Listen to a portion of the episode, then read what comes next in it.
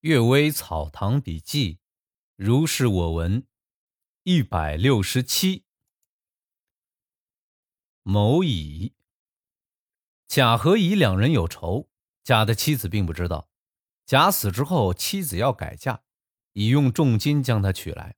三天之后，一起去拜见兄嫂，回来时绕到甲的墓前，对着那些耕田的、送饭的人。拍着妻子的肩膀叫道：“某甲，认得你妻子吗？”妻子气急要撞树，大家正在拉扯劝阻，忽然之间旋风大作，尘沙迷眼，夫妻两个都好像已经丢了魂似的。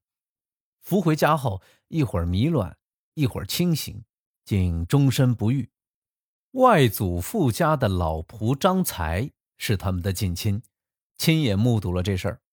以公道对待自己恩怨的人，圣人不禁止，但圣人也不做得过分。《素问》中说：“极端则有害。”家语说：“过分则要倾覆。”某乙就是太极端、太过分了，所以他的遭遇也是理所当然。咽口经，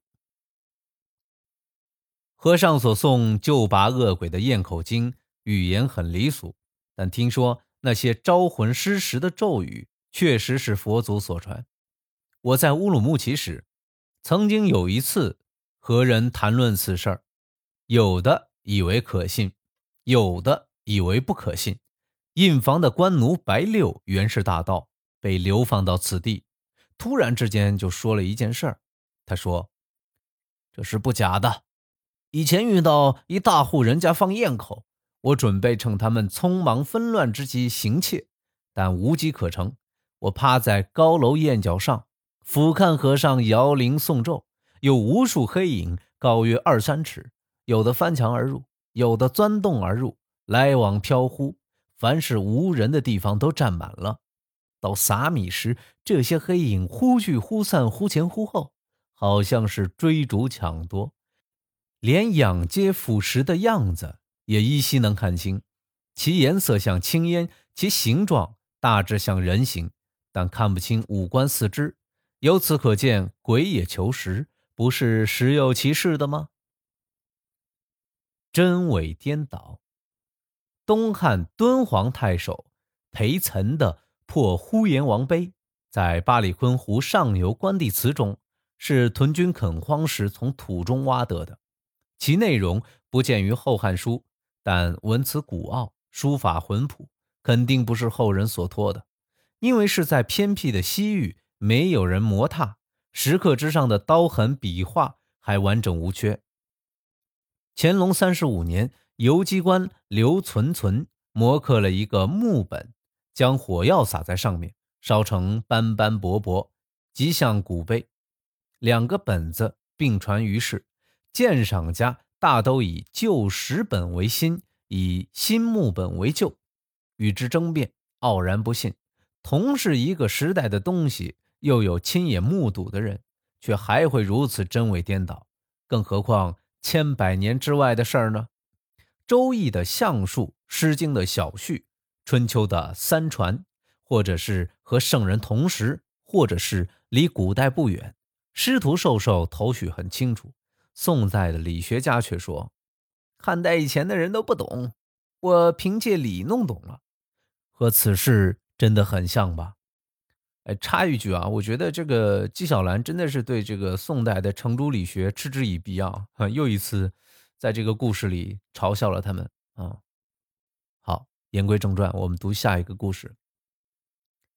百兽之王，康熙十四年来，西洋进贡来一头狮子。前辈朝廷大臣多有附庸，据说过了不久，这头狮子就逃走了。它跑起来像风一样快，四十撞断锁，五十已经出了嘉峪关，真是无稽之谈。康熙南巡时，从渭河回京，还用船载了这头狮子。我外祖父曹太夫人曾在杜帆楼的窗缝中看到过它。它的身体像黄狗，尾巴像老虎而稍长。脸圆圆的像人，不像其他野兽那样瘦小。人们把它系在船头的将军柱上，附了一头猪似的。猪在岸上还嚎叫，靠近船时就吓得不敢出声。等到放到狮子面前，狮子低下头一嗅，这猪已经惊恐而死。船要离岸起航之时，那狮子忽然大吼一声，就像无数铜钟突然一起敲响。外祖父家马房里的十几匹马，隔着墙听到，都发抖着伏倒在马槽之下。船开走很长时间还不敢动，真不愧为百兽之王啊！这狮子刚来时，当时的吏部侍郎阿里拜先生是当代最好的画家，曾对着狮子做了一幅写生，笔意精妙。